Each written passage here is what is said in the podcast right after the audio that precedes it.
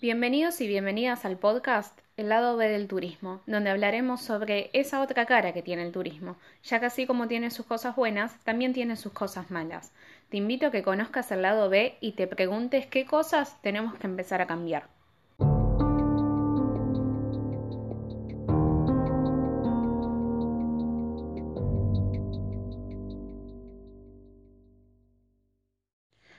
Están todos? Espero que muy bien. Desde este lado les habla, les saluda Milagros Yegros y en esta ocasión, en el lado B del turismo, en este episodio, vamos a estar viendo los daños eh, que provoca el turismo en el patrimonio cultural.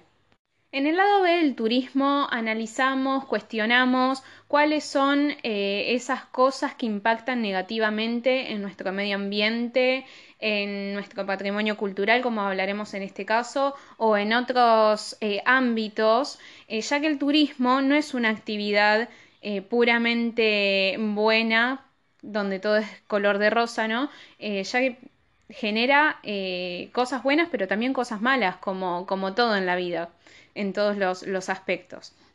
Por eso, si querés aprender de qué trata el patrimonio cultural y querés profundizar más en el tema, quédate escuchando este podcast.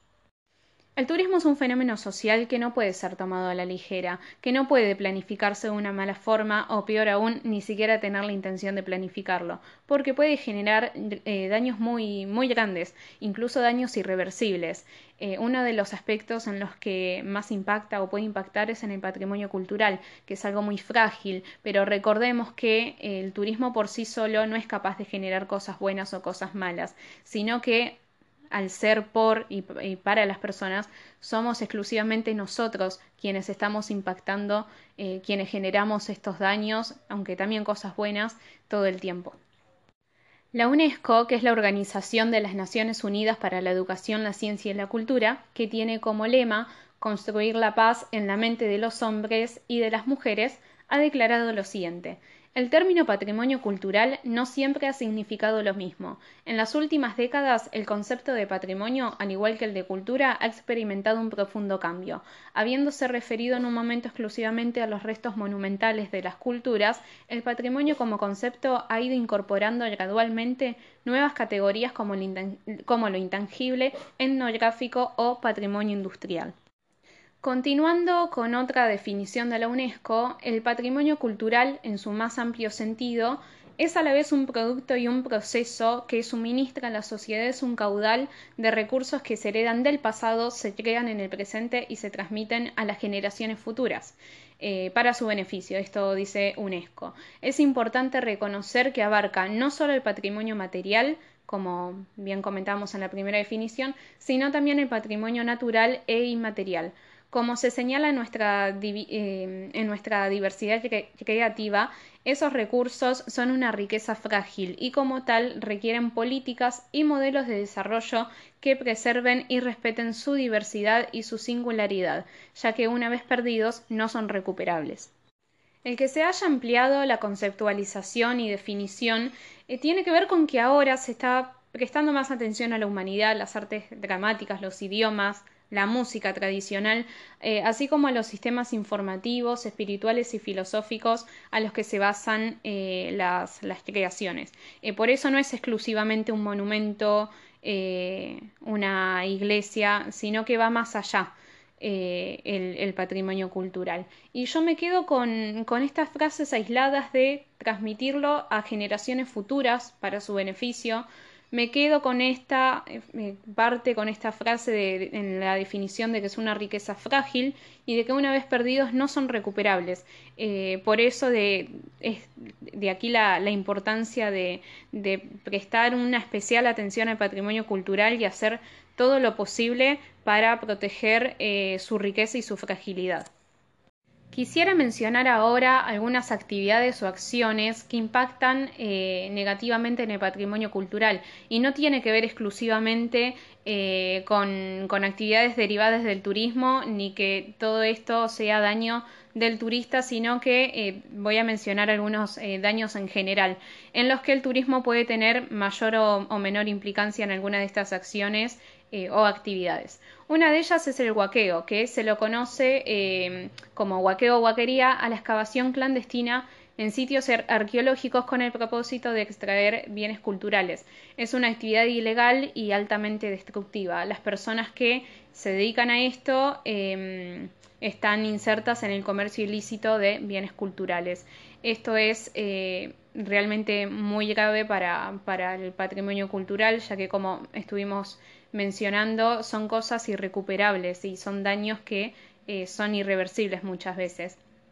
Eh, pero no, no solamente em, la, excavación clandestina eh, genera daños, sino que muchas veces también aquellas que, que, están legalizadas también generan enormes daños que son pasados como algo legal, pero que definitivamente impactan eh, mucho a nuestro, a medio ambiente y quizás no, no están siendo regularizados ni teniendo el, control que deberían tener. Además también tenemos los robos o hurtos, eh, pueden ser de todo tipo, pero quisiera mencionar un ejemplo que es el robo eh, sacrílego, que se trata de robos y o hurtos realizados en iglesias, conventos, monasterios y lugares de culto en general, eh, dejando como consecuencia iglesias y otros sitios despojados de su legado espiritual, religioso y cultural. Esto también obviamente es altamente destructivo y más allá de la fe que tengan las personas, las creencias religiosas, eh, sean, pertenezcan a la fe que quieran pertenecer o no, eh, el, legado que nos dejan eh, las, iglesias, la, religión, es eh, infinitamente rico eh, y, la destrucción de, de, estos sitios o el robo, hurto de, parte de, los elementos de estos lugares es un daño muy muy grande para nuestra cultura. Otra cuestión es el vandalismo, que el vandalismo es la actitud o inclinación a cometer acciones destructivas contra la propiedad pública. Algunos de, eh, ejemplos de, ellos son las pintadas, las inscripciones, la pegada de carteles, incendios o destrucciones de, otros tipos. Eh, las invasiones eh, son también un tipo de vandalismo organizado a gran escala. Un problema muy frecuente que ocurre en cuanto a esto, que no tiene que ver tanto con el turismo, aunque sí hay, infinidad de turistas que se han metido eh, a sitios eh, culturales que han pintado, se han llevado, no sé, una piedrita de recuerdo, que esas cosas eh, no, no, son aceptables, están mal. mucho de, este vandalismo tiene que ver con, con, marchas, con causas sociales o protestas que está muy bien salir a manifestarse eh, hablo desde mi perspectiva, ¿no? Está muy bien manifestarse y reclamar por los derechos que creemos que son justos, eh, pero lamentablemente la mayoría eh, de las veces terminan sitios culturales dañados por, por, por, estas protestas, por utilizar ese monumento, utilizar esa iglesia o utilizar ese edificio eh, para, para, reclamar y para manifestar ese, ese, malestar y esa desconformidad que siente ese, ese grupo social. Es una pena cuando realmente pasa esto, cuando los, eh, el patrimonio cultural termina dañado en medio de protestas, en medio de el enojo social. Eh, y, y lo peor es que muchas veces esto se da eh, por un pequeño grupo que está eh, reclamando, que se está manifestando, pero no solamente pasa eh, en medio de, protestas sociales, sino que también de, paros, de otros reclamos y también de motivos que, que, son buenos, que se supone que son de festejo pasa mucho, me parece, acá en, Latinoamérica, en realidad pasa en todo el mundo, ¿no? Pero eh, lo veo con mayor énfasis aquí, o por lo menos en Argentina, de que, no sé, por ejemplo, gana un equipo de fútbol y salimos a festejar como locos, que está muy bien, está muy bien festejar, ser alegres, eh, pero no nos estamos dando cuenta que, estamos por ahí generando un, daño muy grande a a cierto edificio, a cierta escultura que en medio de la euforia, en medio de la emoción, lamentablemente también terminan pintados o, destruidos. Y esto es una pena eh, realmente que, sea de, esta forma. La modernidad también tiene una implicación negativa en el patrimonio cultural. Eh, la conservación del patrimonio cultural no se opone al desarrollo, al avance. Eh, por lo contrario, muchas veces las innovaciones y los avances nos permiten cuidar y administrar a, los bienes culturales de una eh, manera más eficiente. Sin embargo, existen ocasiones en las que el patrimonio cultural queda descuidado, olvidado o desplazado por las nuevas construcciones modernas. Esto lo suele pasar, lo hemos visto, de que edificios eh, o sitios realmente importantes con mucha historia, bellísimos, terminan siendo destruidos para poner una construcción moderna, pero por suerte también tenemos leyes que cada vez están empezando a proteger más esos espacios. Por último, pero no menos importante, quiero mencionar a los fenómenos naturales, que no tiene que ver con el accionar del turista sobre el patrimonio cultural, eh, pero sí es algo que inevitablemente eh, deteriora o, incluso puede destruir eh, al patrimonio cultural. El cambio climático, por ejemplo, no solo está afectando al patrimonio natural, sino, como bien decía, al patrimonio cultural. la desertificación, las inundaciones, los cambios eh, de temperatura, de humedad, así como eh, los cambios en la flora y la fauna eh, afectan a los materiales de construcción.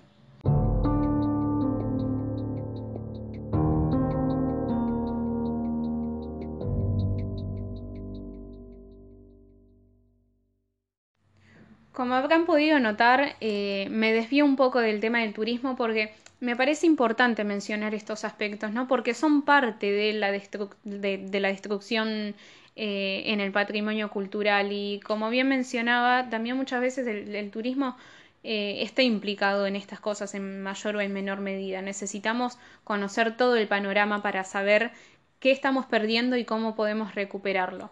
Eh, ahora quisiera pasar a mencionar algunos casos de Latinoamérica, comenzando por Machu Picchu, en Perú. Eh, este es obvio patrimonio eh, de la humanidad, uno de los sitios mundialmente eh, más conocidos. Y se dio el caso de que en enero de 2020 un grupo de turistas se escondió y pasó la noche ilegalmente en el segmento llamado Templo del Sol en las ruinas de Machu Picchu. Según los investigadores, incluso uno de los turistas habría defecado entre las ruinas. Me da hasta vergüenza eh, decir este, este caso. Eh, es muy, muy penoso y muy desagradable. Eh, otro de ellos, argentino, admitió que intentó remover una piedra por lo que enfrentó cargos por destruir el patrimonio cultural de Perú. Esta información fue publicada en el medio comunicativo El Mostrador de Chile. otra cuestión dañina para, Machu Picchu es la cantidad de, turistas que recibe. Eh, pero eso, ese caso lo vamos a ver eh, en otro capítulo donde vamos a hablar de, la masificación y, vamos a tratar esto con más, con más eh, profundidad. Una nota de Turinews de marzo de 2018 dio a conocer lo que estaba sucediendo en las cuevas de Anzota en Chile.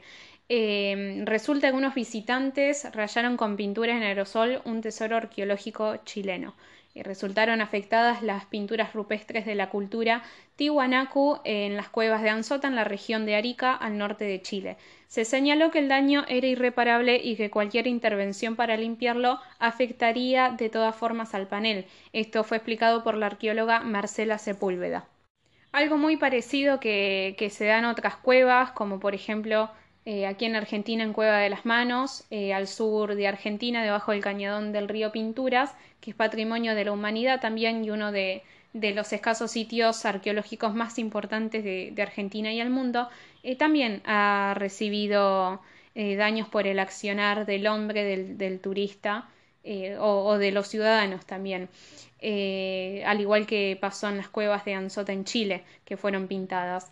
también personas han pasado eh, ilegalmente a, zonas que no estaban habilitadas, que esto eh, las cuevas presentan una fragilidad muy muy especial. Eh, además la minería es una amenaza para las cuevas también y se me viene a la mente ahora el caso de Caverna Las Brujas que lo mencioné en el primer capítulo de, este podcast, o sea, el capítulo anterior, que por si no lo escucharon lo pueden ir a escuchar que se trata de las problemáticas ambientales. Y en Caverna de las Brujas mencionaba cómo, cómo, afecta el turismo al ecosistema y a la estructura de, de esta caverna. En junio de 2019, Infobae informó sobre el daño que generan los turistas en Teotihuacán, eh, México, que es un complejo arqueológico que alguna vez fue una ciudad precolombina. Las pirámides del Sol y la Luna son unos pocos, eh, son uno de los pocos recintos arqueológicos al que el público puede subir. El problema con esto es el nivel de libertad que se les daba a los turistas. Enrique Ortiz García, un especialista en historia de México, contó para Infobae que era momento de restringir el acceso a las pirámides debido a que la gente subía y eh, esto generaba un desgaste muy importante en las estructuras. Eh, además llegaban a desprender piedras para llevarlas de recuerdo y eh, había una gran erosión en los escalones que hacía que pierdan su forma original. No obstante, las autoridades no prohibieron, al menos hasta ese momento, la subida a los basamentos estructurales, apelando exclusivamente a la responsabilidad de los visitantes, eh, porque es una de las zonas más visitadas de todo el continente americano. Por ende, ¿qué causaba restringir eh, la, subida de los turistas? Eh, impactarían la popularidad de este atractivo turístico. Eh, y acá eh, remarcamos la importancia de que no deben primar los intereses económicos o de otro tipo ante la, ante la salvaguarda y la fragilidad que tiene un patrimonio. Por eso también muchas veces el, planeta nos pasa factura de, todas las cosas que estamos haciendo mal y nos dice que necesita un respiro. Eh, el año pasado, 2020, cuando comenzó la pandemia, que estamos atravesando eh, por, el coronavirus, eh, le dimos el espacio y el respiro que los lugares tanto naturales como culturales necesitaban. Necesitábamos descomprimir, necesitábamos dejar de saturar los espacios y me parece que, que, le dimos espacio a eso y tenemos que aprender de, eso para poder seguir aplicándolo y, y ver cómo podemos mejorar los sitios, cómo podemos descomprimirlos y cómo podemos hacerle un bien a nuestros sitios patrimoniales, a nuestro medio ambiente. Por supuesto, ejemplos y casos hay en todo el mundo y en cantidades, no solamente en Latinoamérica, eh, pero quería mencionar estos ejemplos como para, para que se den una idea de, de, lo que pasa en ciertos lugares. Seguramente a ustedes en estos momentos se les viene eh, algún, algún sitio patrimonial, cultural, eh, que, que, haya sido vandalizado, destruido o dañado de alguna forma eh, por los ciudadanos o por los turistas.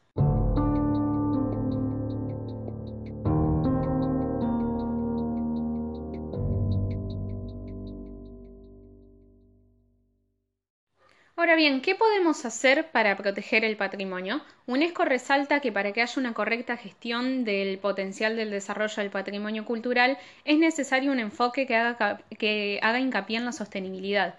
Al mismo tiempo, la sostenibilidad necesita encontrar un equilibrio entre sacar provecho del patrimonio cultural en la actualidad y preservar su riqueza frágil para las generaciones futuras.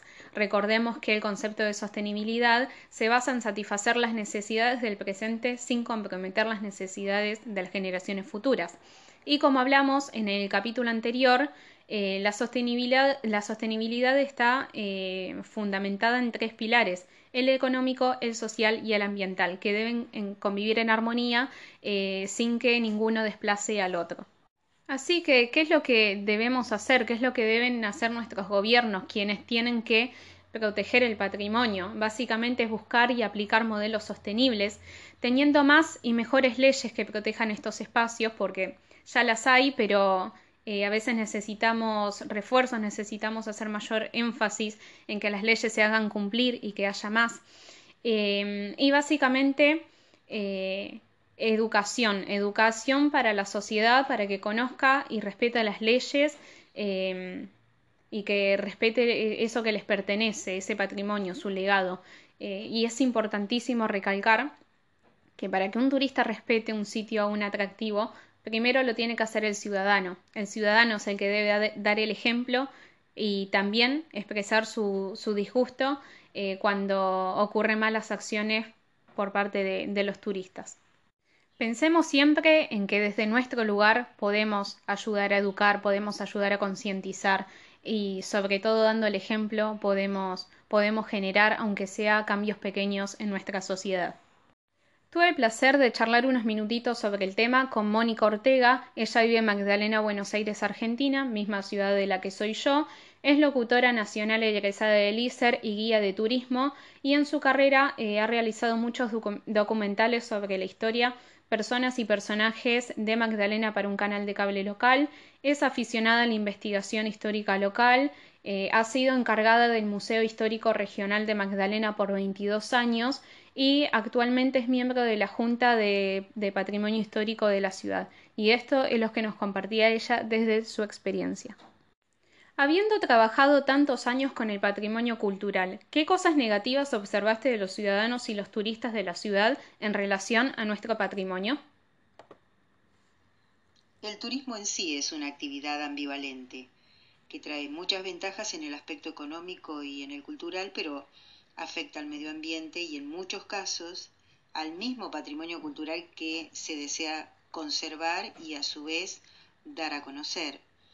En ciudades turísticas por excelencia, la comunidad estable sufre el incremento de los costos, de todos los rubros, eh, ya que se prepara para recibir al turismo, siendo este el momento de mayor auge en el aspecto económico. Para todos aquellos que están volcados al turismo en sí, a ofrecer los servicios, pero que el ciudadano común se siente afectado porque debe eh, tomar el mismo ritmo en cuanto a lo económico del turista.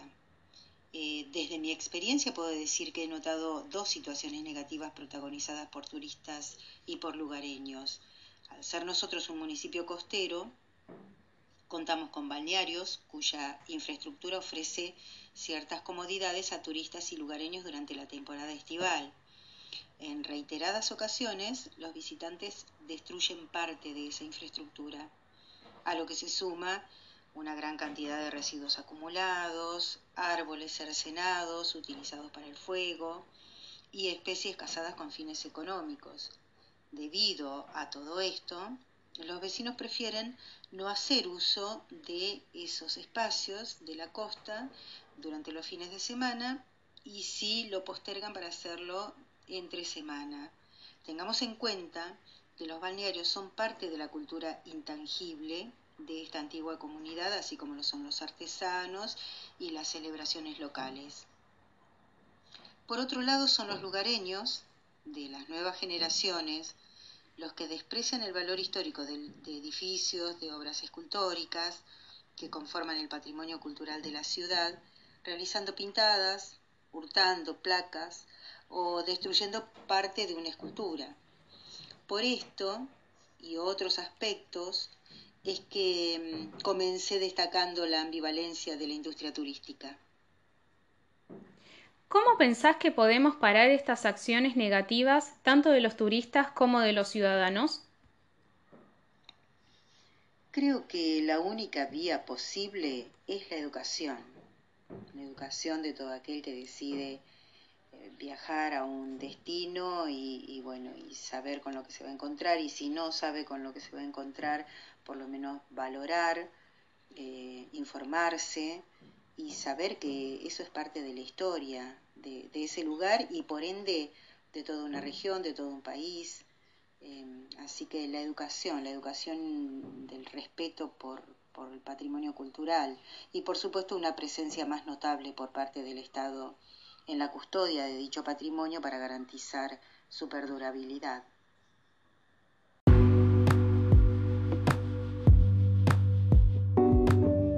Como seres humanos siempre generamos algún impacto en donde nos encontremos, ya sea bueno o malo. Sin dudas, el turismo no escapa de eso. No podemos mantenernos neutrales con nuestras acciones. Por eso, cuando viajes pensá en qué tipo de huella querés dejar. Sé un turista que aporte, sé un turista consciente, sé un turista que promueva el respeto y la diversidad. Nos vemos en un siguiente capítulo del lado B del turismo.